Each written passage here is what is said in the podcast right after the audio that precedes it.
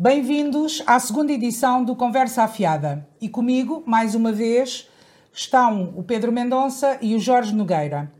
Nesta edição vamos falar uh, do confinamento, das novas regras do confinamento anunciadas uh, pelo Governo esta semana e vamos falar mais uma vez das eleições presidenciais, uh, uma vez que ainda estão, está a decorrer a campanha. O país volta a entrar em confinamento com medidas de alguma forma idênticas às de março de 2020.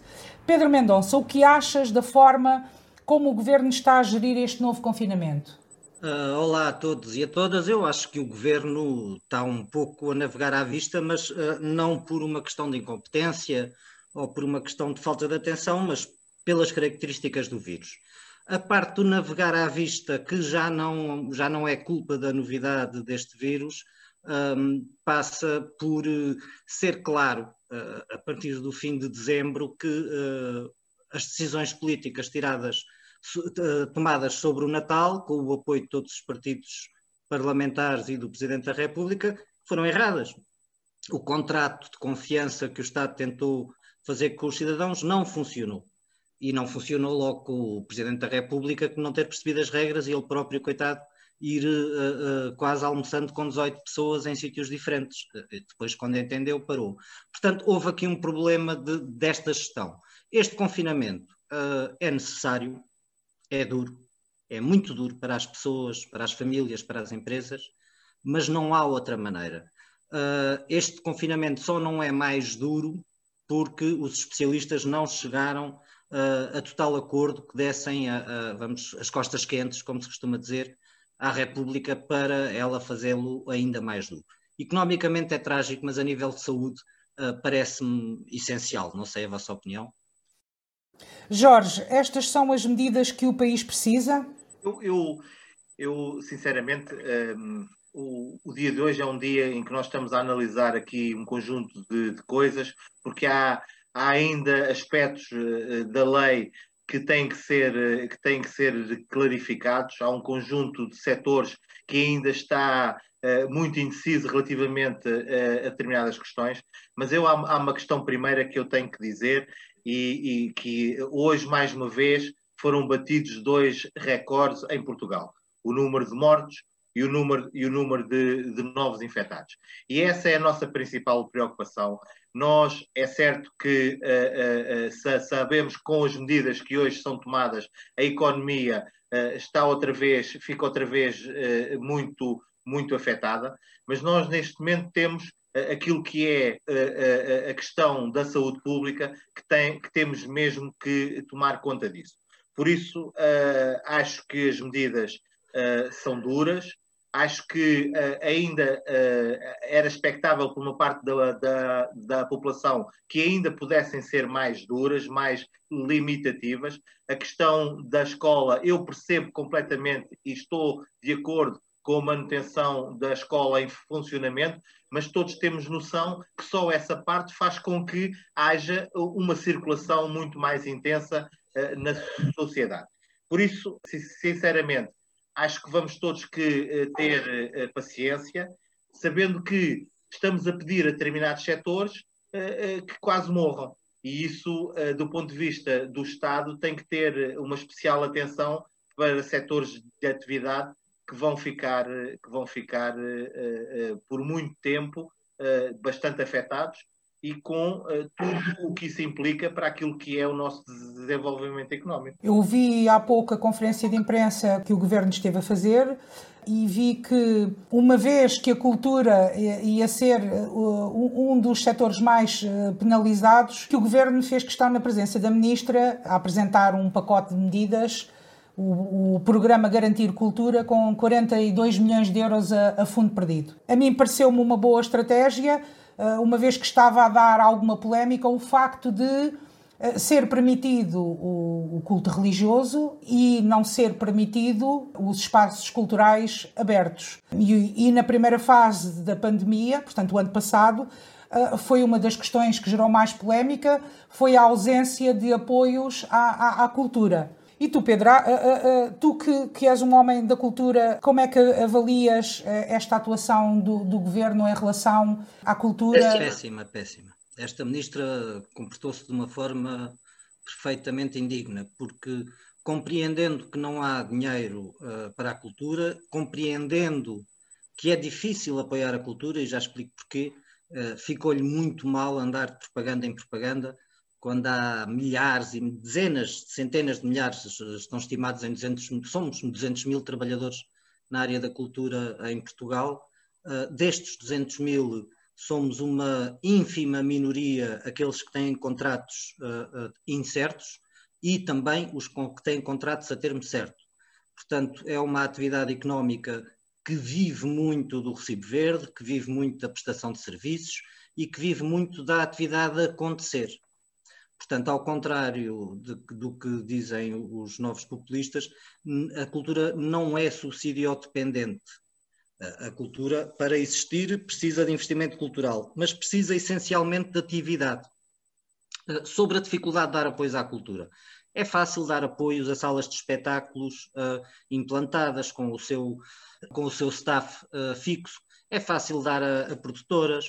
Agora, é muito difícil dar a milhares de técnicos, a milhares de cantores populares que fazem as animações aos fins de semana, a milhares e milhares de jovens que fazem figuração, e eram pessoas que estavam no mercado de trabalho de uma forma perfeitamente precária e são talvez dos trabalhadores uh, uh, mais desamparados nesta, nesta situação. Eu, a meu ver, é para estas situações e para estas atividades económicas e talvez até mesmo para o país todo, uh, eu pensaria mais num, num rendimento básico garantido, num rendimento mínimo garantido excepcional por alturas de pandemia, para ou todos os, os, os cidadãos ou para estes trabalhadores destas atividades que são difíceis de apoiar porque é fácil vermos a faturação de um café no mês anterior, eh, mas nós sabemos, por exemplo, os cantores populares só trabalham de junho a setembro, mas esse junho a setembro fazia com que eles vivessem o ano todo.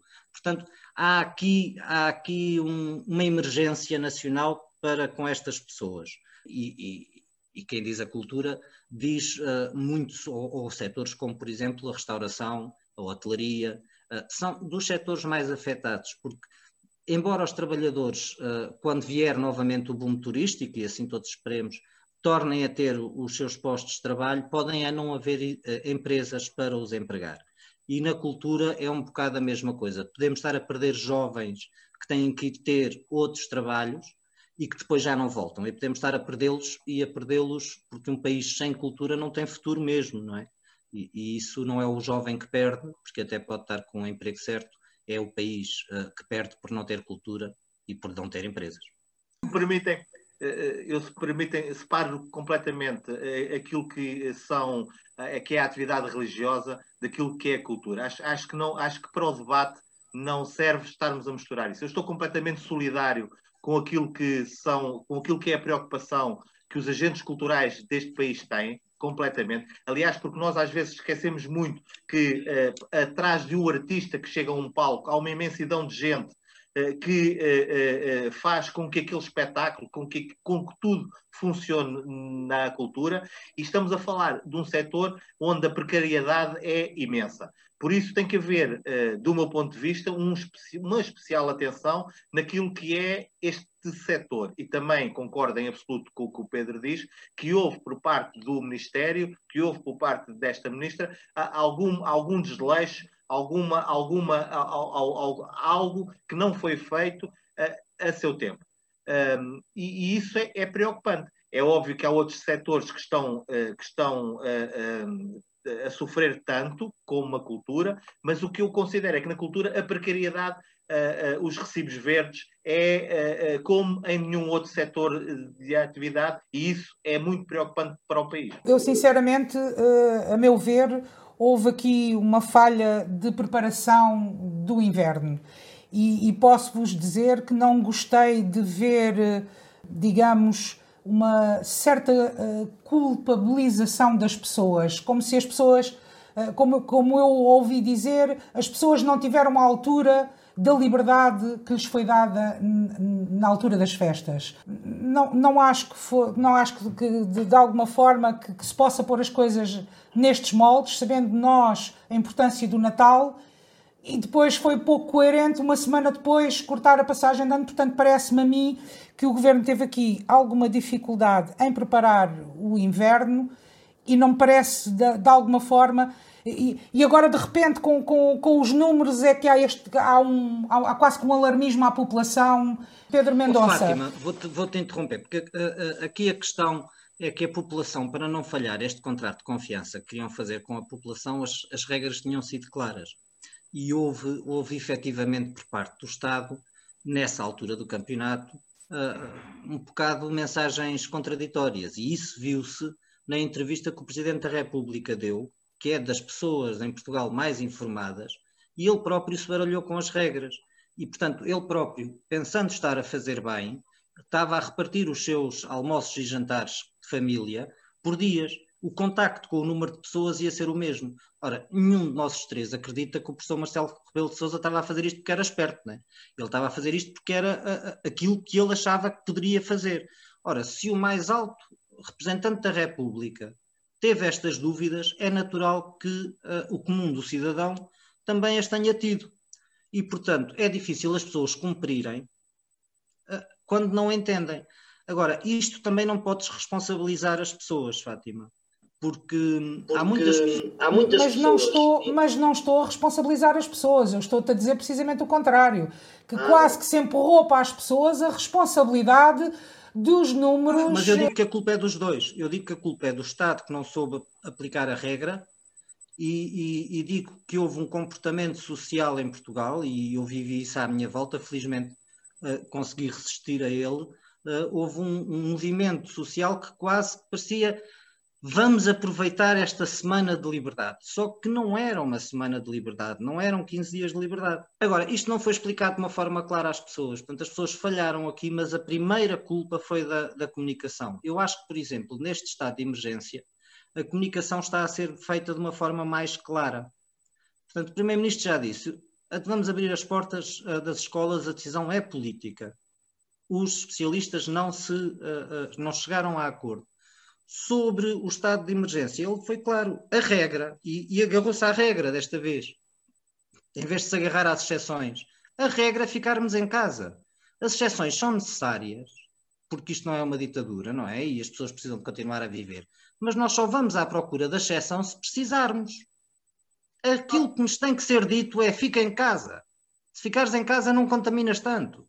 Pronto, para mim é um isto. Passa um bocado por isto. Jorge, concordas com, com esta posição? Eu, eu há aqui questões que uh, em outubro, em outubro nós ou fomos todos nós fomos ouvindo os especialistas e todos eles apontavam para uma vaga que seria uh, uh, para janeiro,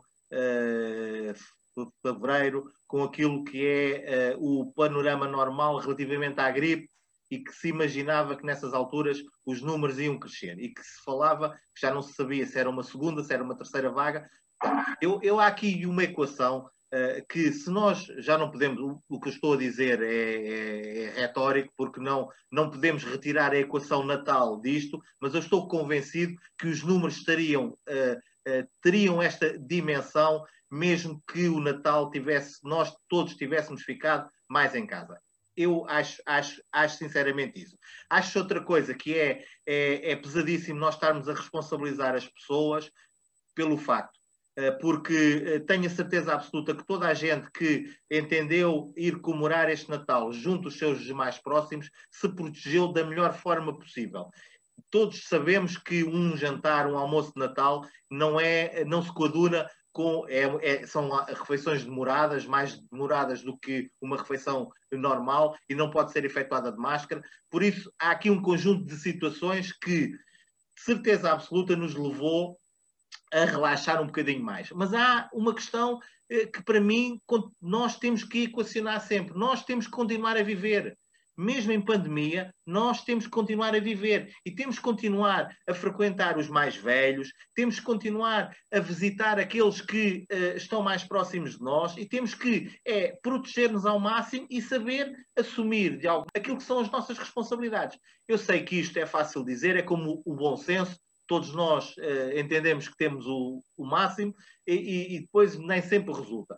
Mas aqui acho que uh, não, sinceramente, não, não responsabilizo diretamente e só todos aqueles que no Natal decidiram comemorar e decidiram juntar-se aos seus, em relação aos números que hoje, estão, que hoje são, são, são públicos, acho, acho, que é, acho que até é um bocadinho indecente. Nisso concordo contigo e eu também não responsabilizo de alguma forma, até porque esta semana também ficámos a saber um número que é 87% dos casos as pessoas não sabem qual a fonte da infecção. As pessoas não conseguem perceber. Porque passa por este bom senso que o Jorge diz, ou seja, todos nós, quando estamos a agir, achamos que não estamos a fazer nada que nos possamos infectar. Portanto, depois é difícil dizermos aos rastreadores, não é? Onde é que falhamos? Eu, já, eu que já tive duas vezes em quarentena, não é? Tive que estar a obrigar-me a refazer todos os passos que tinha dado e não sei o quê, blá, blá, blá. E encontrei momentos em que me podia ter infectado. E o meu primeiro instinto foi dizer isto não pode ser Covid porque eu sou um tipo com mil cuidados. Mas depois, afinal, liguei para, para a linha 24 e vi que tinha ali um ou, uma ou duas situações onde, tendo aqueles sintomas, o meu bom senso pode ter falhado.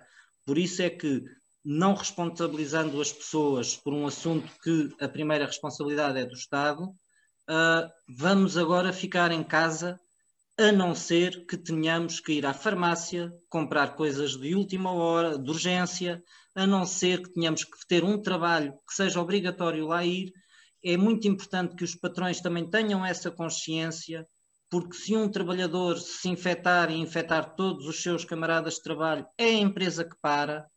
Ou seja, isto é tudo uma pescadinha de rabo na boca. Neste momento, o que é mau para uns é mau para todos. Portanto, vamos uh, uh, manter-nos lúcidos, como diz o Jorge muito bem, vamos manter-nos uh, saudáveis no sentido de saber que os nossos afetos com os nossos mais próximos são importantíssimos para nós e para os outros, epá, mas vamos ficar em casa, porque é, é aquilo que nos é pedido e é aquilo em que os especialistas não têm dúvidas neste momento. Portanto, se não há dúvidas na comunidade científica e se a maioria dos eleitos pelos partidos em Portugal concordam, Uh, eu acho que nesta altura é ficarmos em casa. Falando das medidas uh, que foram anunciadas uh, pelo, pelo governo, houve aqui um alargamento mas, mas eu, por exemplo, falando com alguns empresários aqui da nossa zona, percebi que as pessoas estavam de alguma forma confusas sobre porque é que aquele, aquele pode fechar e eu não posso, e, eu, e, e aquele fecha e eu não posso ficar aberto. Houve pessoas a não perceberem bem as exceções. Eu vi, por exemplo, o Ministro da Economia hoje a anunciar que iria proibir a venda de, nas grandes superfícies de artigos que fossem uh, vendidos pelos, pelos setores que estão uh, proibidos de estar uh, abertos. É um sinal, não sei até que ponto será uma medida eficaz. Por causa, por causa da concorrência desleal. Seria muito estranho os nossos comerciantes de rua não poderem vender calças de ganga e nós irmos a um hipermercado que está aberto, está aberto porque tem alimentos e produtos de grande necessidade, mas normalmente também tem as calças de canga. Uh, aqui podemos ir ao simbólico. Eu acho que Sim. se o governo disse isso, é o simbólico, e o simbólico nestas alturas de crise também tem, também tem peso, porque se eu vendesse calças de ganga e não pudesse vender, mas o, a Sonai com a marca de roupa que tem o pudesse fazer, nos dias em que eu não posso, eu, eu também não sentiria a igualdade, da mesma forma que compreendendo que um culto religioso não é um espetáculo artístico. Uh, uh, também aqui, se não for explicado que está a funcionar por ser culto religioso e não pelas regras sanitárias, também não há igualdade. Eu até posso aceitar que, que os cultos tenham esta benesse, não, não, não refletiu o suficiente para, para ter uma opinião fechada, mas até posso aceitar, mas então diga-se que é isso diga-se, é o culto religioso faz falta a uma fatia importante da população portuguesa para o seu, para o seu bem-estar. E, portanto, cumprindo as regras sanitárias, podem. A mesma coisa para o comércio e a mesma coisa para as grandes superfícies. Há, há, há medidas que são do simbólico que o governo nunca conseguiu comunicar. E há medidas que são uh, sanitárias que o governo também não conseguiu uh, explicar. E isto leva a trabalhadores, empresários, uh, políticos locais, sindicalistas, a, a ficarem baralhados. E quando isso acontece, é difícil lutarmos todos ao mesmo, ao mesmo nível, não é? Jorge. Sim, há, aqui questões, há uma questão que hoje uh, tem atravessado o país e também o cartaz, que é a questão dos ATLs, porque isso faz com que haja um. tenha que haver um rearranjo uh, na organização familiar uh, e os ATLs foram proibidos e, foram, e foram encerrados. aqueles que, que, que, não estão dentro da área, dentro da esfera, da esfera escolar.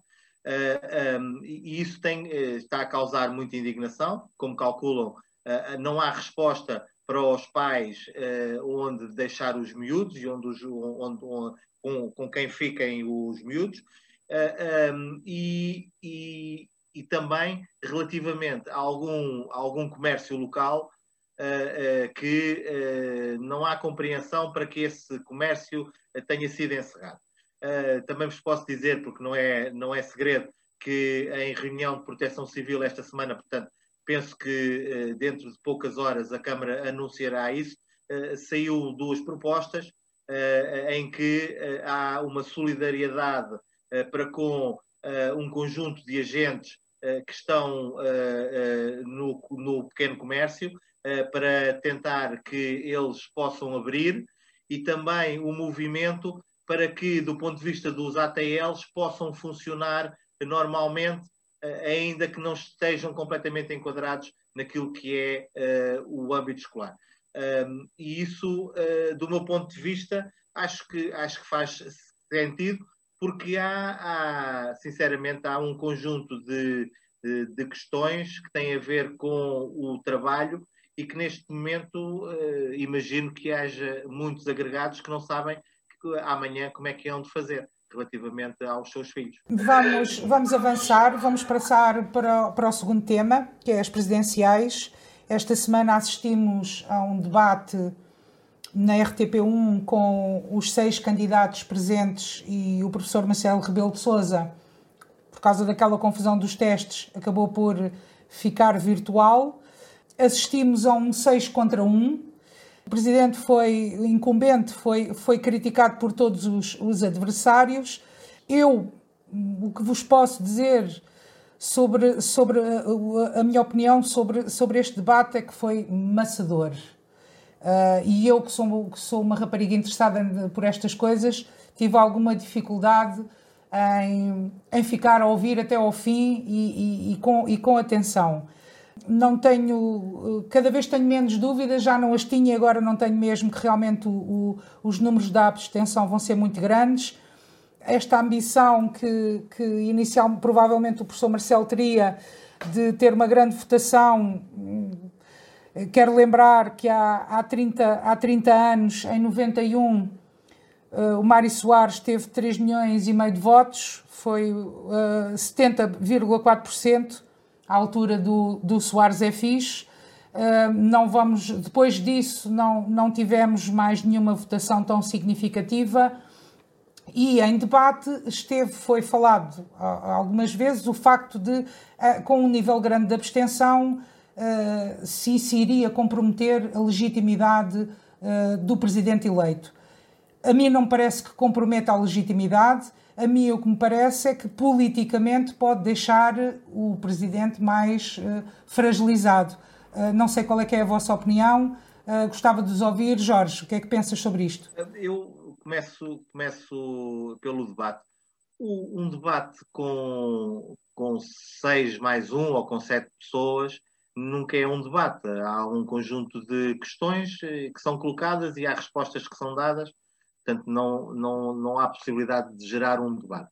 Agora é um proforme e eu continuo a achar que é um proforme que tem que ser mantido para haver um plano de igualdade, mas uh, também reconheço que na noite e depois vi o restante na manhã seguinte uh, e, e, pouco adiantou.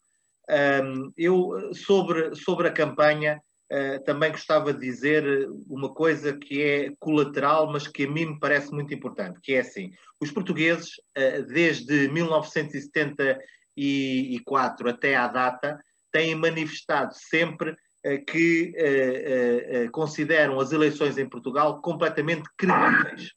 Não há, não há uma mínima questão relativamente à credibilidade das nossas eleições e à, à, àquilo que é o nosso ato de votar. E eu, tendo em conta uh, algum processo que nos últimos, nas últimas semanas, nos últimos dias, tem sido introduzido uh, no ato eleitoral, uh, com, reform, reformulando aqui alguma possibilidade de voto antecipado, um, eu quero deixar claro e, quero, e peço encarecidamente a todas as entidades que supervisionam esta parte que não deixem mácula para que possa haver uma qualquer dúvida relativamente à credibilidade do ato eleitoral. Porque isso é, um, é, um, é, o garante, é o garante da democracia. É nós acreditarmos, e o povo português, desde a primeira hora, acredita que uh, as eleições são livres, são transparentes e são credíveis. Portanto, isso é um capital que nós temos que manter para sempre. Uh, depois, uh, gostava de dizer que um, uh, sobre, sobre, sobre a campanha, é, é, é, óbvio, não sei se no, no programa anterior eu disse eu apoio o professor Marcelo Rebelo Souza, tinha apoiado na primeira candidatura e também apoio nesta, eh, porque, eh, e nesta mais, porque me parece que, sinceramente, que é o único eh, que está a concorrer exatamente para o cargo de Presidente da República. Eu não tenho nada contra pessoas que se candidatam com outros objetivos, não nada mesmo. Agora, acho é que é, é cada vez mais visível aos olhos dos portugueses quais são os objetivos com que cada um se vai eh, candidatar ao próximo ato eleitoral. A esse propósito, e a propósito das eleições, gostava de dizer também o seguinte, que me parece uma reflexão geral relativamente a isto. É que é uma felicidade, e é a minha ótica, do meu ponto de vista, uma felicidade para Portugal, nestes últimos tempos, nestes últimos anos, mas em particular no último ano, ter como Presidente da República eh, eh, uma personalidade como o professor Marcelo Rebelo de Sousa. Eh, porque, eh, como tão bem ou melhor do que eu sabem, eh, todas as questões que foram levantadas face à pandemia necessitaram de ter, de ter alguém na presidência que fosse, do ponto de vista da Constituição, um garante e que intransigente em relação a algumas, algumas questões. E por isso, para mim, me descansou muito, me tranquilizou ter na presidência uma personalidade, uma pessoa com o conhecimento e com a atuação uh, dentro daquilo que é a esfera da Constituição e nunca saindo dela. Uh, depois, há, uh, em relação aos candidatos, há, há, há, algo que eu tenho que também vos dizer, que é, eu considero que há, cinco, cinco candidatos que, de alguma forma, eh, encarnam um papel, um, ou um papel partidário, ou um papel, ou um papel que, que tem a ver com um, um, raio de ação mais limitado. Uh, acho que, acho que uh, nós ainda temos alguns dias de campanha, mas acho que hum, as coisas não vão evoluir muito. Mas tenho pena que não pudesse, do ponto de vista do debate, ainda acontecer mais alguma coisa, porque acho que a presidência uh, merecia algum debate sobre o papel de Portugal no mundo, e isso é uma, é uma esfera do Presidente da República, e acho que ficou, ficámos completamente arredados disso. Acho que merecia-me também aqui um debate, não que o Presidente tenha alguma coisa diretamente a ver com isso, mas acho que um debate, algumas questões levantadas em relação à Europa e em relação àquilo que nós, portugueses, uh, desejamos e queremos construir do ponto de vista uh, da União Europeia, que também era muito bem-vindo a este debate, e lamento que até à data isso não tenha acontecido. Eu, eu sobre o debate, foi um debate sem história, e portanto concordo basicamente com o que vocês disseram, e não me vou alongar mais porque não teve história, é, é o que Jorge disse, um debate a sete não, ou há uma grande peixeirada ou não tem história, felizmente controlaram-se as peixeiradas e portanto não tem história. Sobre a campanha em si, eu, eu, eu esta semana uh, uh, apanhei um. Participaste ativamente esta semana. Participei eu ativamente. que eu bem te vi. Uh, participei, sim, senhor. Acompanhei a minha candidata. Tiveste, tiveste esta manhã com, a, com ontem, não foi? Com a tua candidata? Acompanhei a, a Ana Gomes, a candidata que eu apoio, quer a reunião com, com autarcas, com a PSP, porque é importantíssimo que o presidente candidato a presidente da República tenha uma ideia das forças de segurança que não seja folclórica, ou seja, uh, uh, folcloricamente, e peço desculpa aos meus amigos do folclore, porque percebem o que eu estou a dizer, uh, é fácil nós dizermos que a esquerda é contra as forças de segurança, contra isto, contra aquilo, e que a direita é completamente autoritária, isso não é verdade. Uh, à esquerda há quem se preocupe com as questões de segurança, Ana Gomes uh, uh, é uma delas, e a seguir fomos ao Hospital de Santarém, sem jornalistas a acompanhar a visita para não atrapalhar os trabalhos hospitalares, e onde se teve a inteirar do, do, retrato do distrito. Uh, Ana Gomes, por exemplo, nas conversas com, com, os autarcas, tocou em alguns uh, assuntos que eu também, além dos que o Jorge disse, que não vou repetir e concordo, que eu também gostaria de ver, de ver discutidos nestas presidenciais. Todos os partidos, neste momento, uh, e nomeadamente o que está no governo, mas todos, têm aí uma parte relativa à sustentabilidade, à ecologia e a salvar o planeta. Portanto, aqui já não, já não estamos na, na na fase do são os esquisitos que, que estão a falar de, das coisas verdes. Não, temos mesmo que salvar o planeta. E foi, por exemplo, fiquei bastante, bastante agradado com a reunião, porque quer a candidata fez as perguntas, mas parece-me que existem no nosso território alguns projetos de sustentabilidade que nós à frente poderíamos uh, uh, estudar e conversar sobre eles, que podem ser muito importantes para, para a, nossa, a nossa região. Sobre os outros candidatos, uh, Marcelo Rebelo de Sousa esta semana chegou-me, uh, uh, toda a gente sabe que eu, apesar de nunca ter votado nele e duvidar que alguma vez o venha a fazer, tenho uma simpatia especial para o Presidente, faço um balanço genericamente positivo sobre a sua presidência, mas é, é, é um desrespeito num, numa fase em que o país está, o professor Marcelo Rebelo de Sousa não apresentar tempos de antena, portanto, não dizer ao que vem, o ecrã fica negro, e, e, diz aquela mensagem de o candidato não fez chegar à RTP, à RTP ou à SIC ou a quem seja, a, a, a bobine de, dos tempos de antena. Quer dizer, já não faz campanha, já não faz tempos de antena. que, ao que vem, isto não é um plebiscito, não é? E, portanto, nós não podemos votar só, não votar só por aquilo que foram os últimos cinco anos porque agora? É porque o, o, segundo mandato do professor Mário Soares foi muito diferente do primeiro mandato do, do Dr. Mário Soares.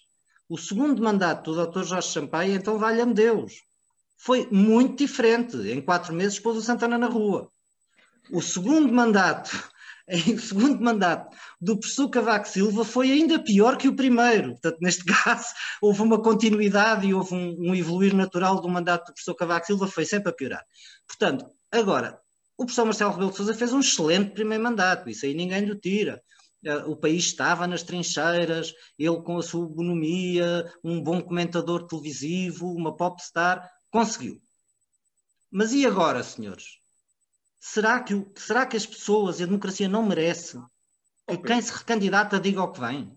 Eu sei okay. que isto é chocante, mas a mim como. Não, mas, mas é assim, tu tens a pandemia, tu vais ter um ano, 2021, vais ter, vais ter uh, uh, uma pandemia que não vai acabar, em que nós nem sequer conseguimos imaginar qual será uh, o retrocesso económico que o nosso país vai ter. Portanto, há um conjunto de preocupações que eu percebo o que estás a dizer. E por isso, e por isso não diz ao que vem, Jorge. Tem que dizer ao que vem. Mas aí, mas aí, há uma coisa que eu, eu sinceramente, eu, eu percebo o que estás a dizer. Uh, uh, mas não, nem sequer é comparável a, a, a, umas críticas que foram feitas na primeira ca candidatura relativamente a orçamentos e relativamente a essas coisas, porque eu agora acho que o homem está com uma preocupação tão grande de não usufruir daquilo que é o, o seu cargo e de não, e de não prejudicar os seus, os seus concorrentes, que ele, ele, ele, diz, ele disse claramente, estamos a fazer tempos de antena para quê? Para mostrar os abraços que dei. Não, para falar no futuro. Para falar no futuro. Para dizer aquelas coisas que todos gostamos de ouvir, que ele disse ao, ao, ao candidato Ventura, por exemplo, dizer que não é que não é essa a via, dizer que não é a via também das dúvidas do Bloco e do PCP face à União Europeia, dizer aquilo que o traz. E que, como tu próprio disseste, há assuntos que têm que ser discutidos, que felizmente em Portugal existem a, a, a, opiniões muito consensuais sobre o tema União Europeia numa forma genérica, tirando o Bloco e os seus zigzags e o patriotismo de esquerda do PCP. Há, e agora estes, no, estes novos partidos, pronto, é o que são o que são, uh, uh, há aqui umas. Há, nós temos que saber, o Presidente é a favor ou não do aprofundamento da União. Continua a, a, a ser essa a sua opinião? Nós intuímos que sim o presidente sobre as Forças Armadas, sobre as Forças de Segurança, que também tem um papel a dizer. Nós intuímos que sim. Mas é uma ah, intuição. Ah, falado, e, e na República, oh, oh, Jorge, ninguém tem medo, ninguém tem medo que o professor, o professor Rebelo, Rebelo de Souza acabe com a democracia. Não é isso. Uh, não há, não, não, não há esse medo e ele já provou ser um democrata. Agora, que é um desrespeito, é, e não é uma desculpa da pandemia, não se mete em frente a um computador a falar que faz isso melhor que ninguém. É mesmo. O, o é, tempo é, da é mesmo... não é uma obrigação. O tempo não, da antena é, não é uma obrigação, é um, é um, direito que o candidato tem. É um direito e um dever, na minha opinião. É um direito. Nunca... Pronto, mas eu opino por cima que, como político, nunca jamais deitaria fora uma, uma ferramenta que a República pusesse ao meu dispor de forma gratuita para chegar às pessoas. Mas imagine, conhecendo já há uns anos, sei de certeza absoluta que se tu sentisses que estavas a ser beneficiado por todo o sistema pelo facto de seres presidente, se calhar tinhas a atitude de dispensar um bocadinho do, do privilégio que tinhas. Eu, não eu considero. Senti, senti muito isso senti muito que era um presidente a dizer: epá, eu sou mais conhecido do que todos vós, eu tive um palco imenso durante estes cinco anos e eu dispenso estar a mostrar.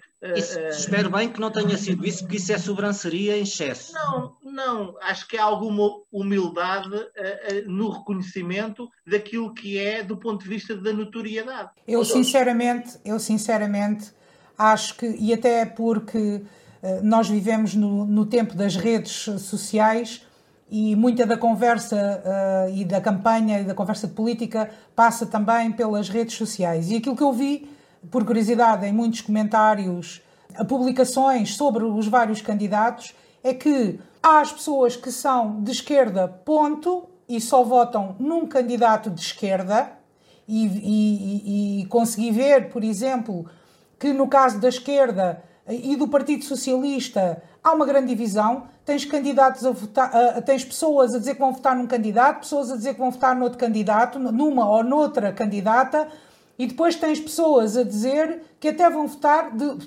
pessoas socialistas, não é? A dizer que até vão votar no candidato apoiado pelo Partido Comunista, ou João Ferreira. E depois, e, e essas pessoas dizem direita nunca. E depois vês pessoas, consegues ver pessoas que são de direita e que dizem esquerda nunca. E essas pessoas nunca vão votar num candidato que seja apoiado pela esquerda. Apesar de nós estarmos a votar em pessoas e não em partidos. Mas, oh, Fátima, essas são as pessoas que mais se ouvem, porque não quer dizer que seja assim a maioria. E, e, a prova disso são aquelas eleições uh, do Dr. Mário Soares, dos 3 milhões e meio de votos que tu falaste. Portanto, ele era o candidato do Partido Socialista, apoiado, lançado pelo Partido Socialista, depois apoiado pelo PSD, mas é o fundador do PS, teve 70% uh, eh, nessas eleições e, passado uns meses, portanto, em, nesse mesmo outubro desse ano, o Partido Socialista teve 29% dos votos e o Partido Social Democrata teve 51% o Basílio Horta, que na altura fez uma campanha muito aguerrida à direita, teve 14, tal por cento dos votos e o CDS foi no ano em que se ficou reduzido a ser táxi. O Partido Comunista tinha, teve o Carlos Carvalhas, teve o maior resultado de sempre, 12,8 ou assim uma coisa, quase 13% do eleitorado. Nesse ano foi o ano em que o Partido Comunista mais deputados perdeu. Portanto, uh, as pessoas que, que, que, a quem é dado palco ou que criam o seu palco nas redes sociais, essas, assim, são mais das trincheiras.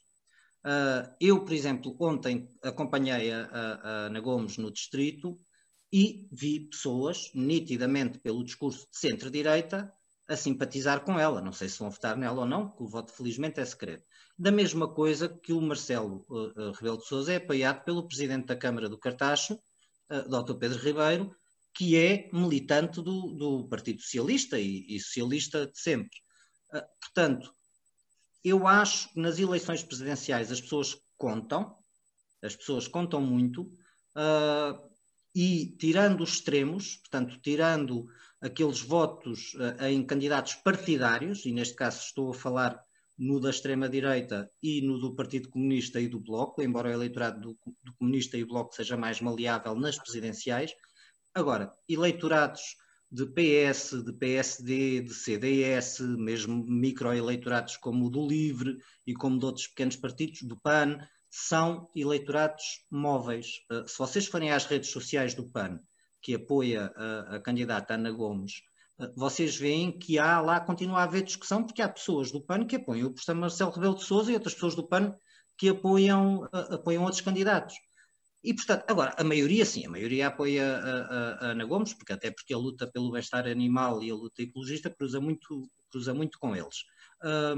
Portanto, eu acho, eu aí estas eleições eh, só tenho receio, efetivamente, se o candidato antissistema, não é, o candidato uh, um, das tonterias, não é, e da má educação, aquilo que ele ontem disse em, em Porto Alegre, onde foi sobre os outros candidatos, uh, roça o, o, desplante, quer dizer, qualquer, se não fosse político, era um, qualquer pessoa ficaria ofendidíssima de morte, não é? Ele chamou bêbado ao Jerónimo de Souza e coisas assim, que são coisas indignas. Se esse homem tiver um número de votos, não é a percentagem, é o número de votos uh, que assusta, aí sim, aí, aí, é, aí é um voto ideológico, porque não me venham com histórias, se quiserem fazer um voto de protesto, à direita têm outros candidatos se quiserem fazer um voto de protesto à esquerda, têm outros candidatos. Se não quiserem fazer um voto de protesto ideológico, têm o Tino Terrans.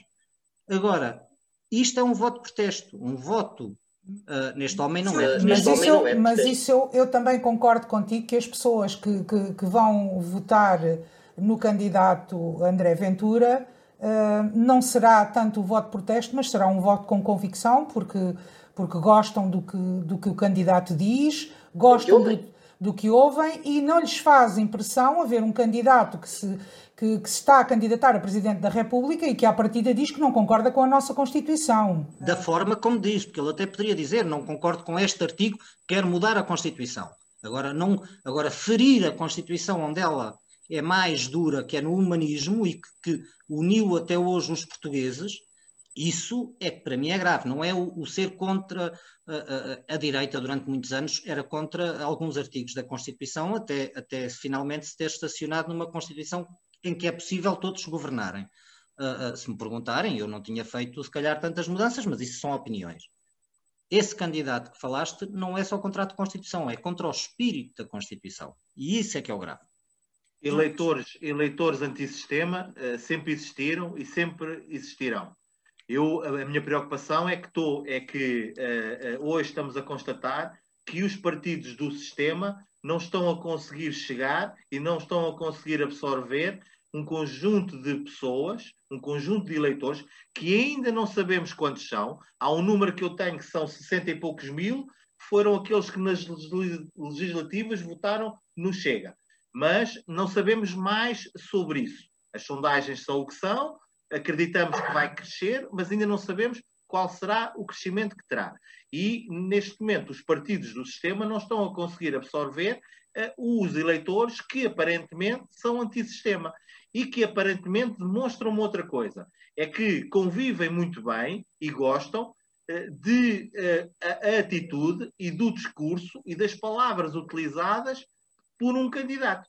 E isso é, do ponto de vista democrático, é preocupante. Também a educação, É preocupantíssimo porque uh, uh, eu, eu sempre frequentei uh, todos os lugares e nós costumamos ter um lugar comum e dizemos muitas vezes sobre a linguagem de taberna e eu tenho a certeza que na maioria das tabernas hoje em dia já nem se fala assim das pessoas. Por isso, ver um político num palco, ver um líder partidário num palco, a, dizer, por exemplo, o que a, ele ontem disse em Santarém, é, do meu ponto de vista, muito grave.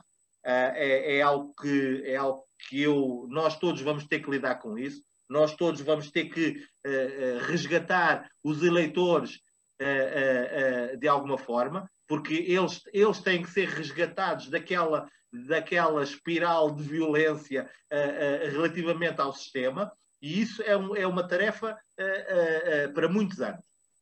Uh, e, e, temos que dizer claramente, claramente algumas coisas, que é, entre as quais eu posso dizer que discordo profundamente de todas as propostas que o partido uh, uh, chega, apresenta, discordo profundamente daquilo que, que são, que, são a, a, que é a forma com que o candidato presidencial André Ventura trouxe para o debate político, discordo em absoluto, porque acho que tem que haver um conjunto de regras que têm que ser cumpridas, uh, e, e, depois junto duas coisas, junto a forma, mas também junto o conteúdo. E, são, e, e é algo com que nós temos que debater. Temos que debater a forma, porque não é admissível que nós uh, estejamos a falar para o outro do ponto de vista político e lhe chamemos bêbado. Não é possível. Não, não há enquadramento. Isto é má educação. Isto é, isto é algo que viola um contrato que há com o cidadão. É que nós, nós, agentes políticos, temos que ter um especial cuidado naquilo que é a formação do indivíduo. Portanto, é, é um discurso inaceitável.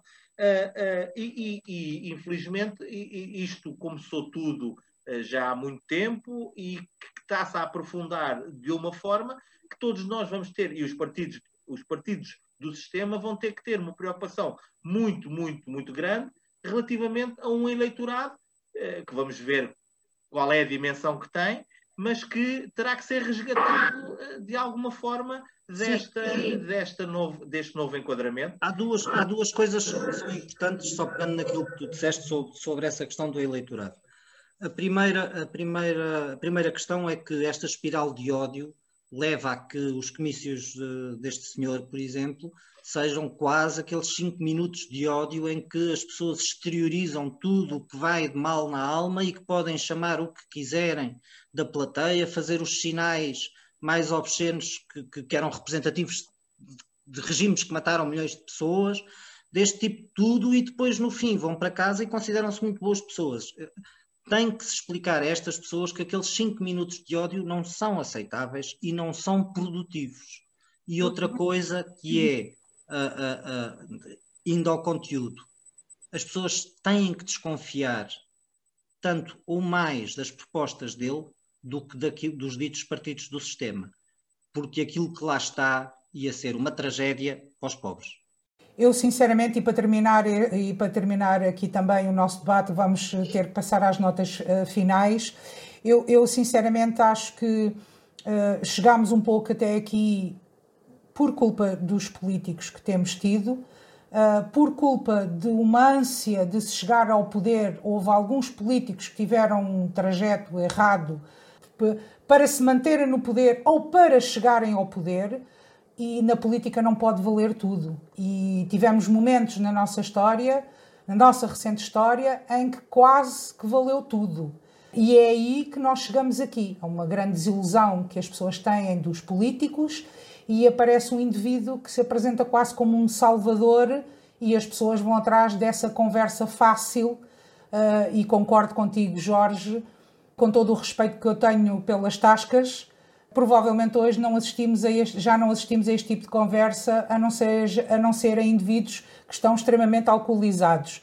Mas só para finalizar aqui, enquanto mulher preocupou-me e fiquei triste em ver que numa das sondagens que eu vi de, de, desta, desta passada semana, dos votantes de, ou dos possíveis votantes nesse candidato, a maioria eram mulheres. Fiquei muito triste enquanto mulher.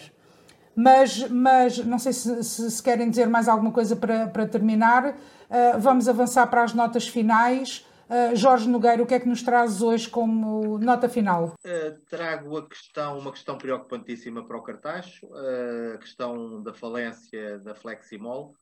Era algo que já desde há muito tempo nós vínhamos acompanhando e íamos vendo no noticiário e que e, no passado dia 11 foi decretada a insolvência da Fleximol eu não sei o número exato de trabalhadores que neste momento tinha, mas calculo que ronda a centena de trabalhadores.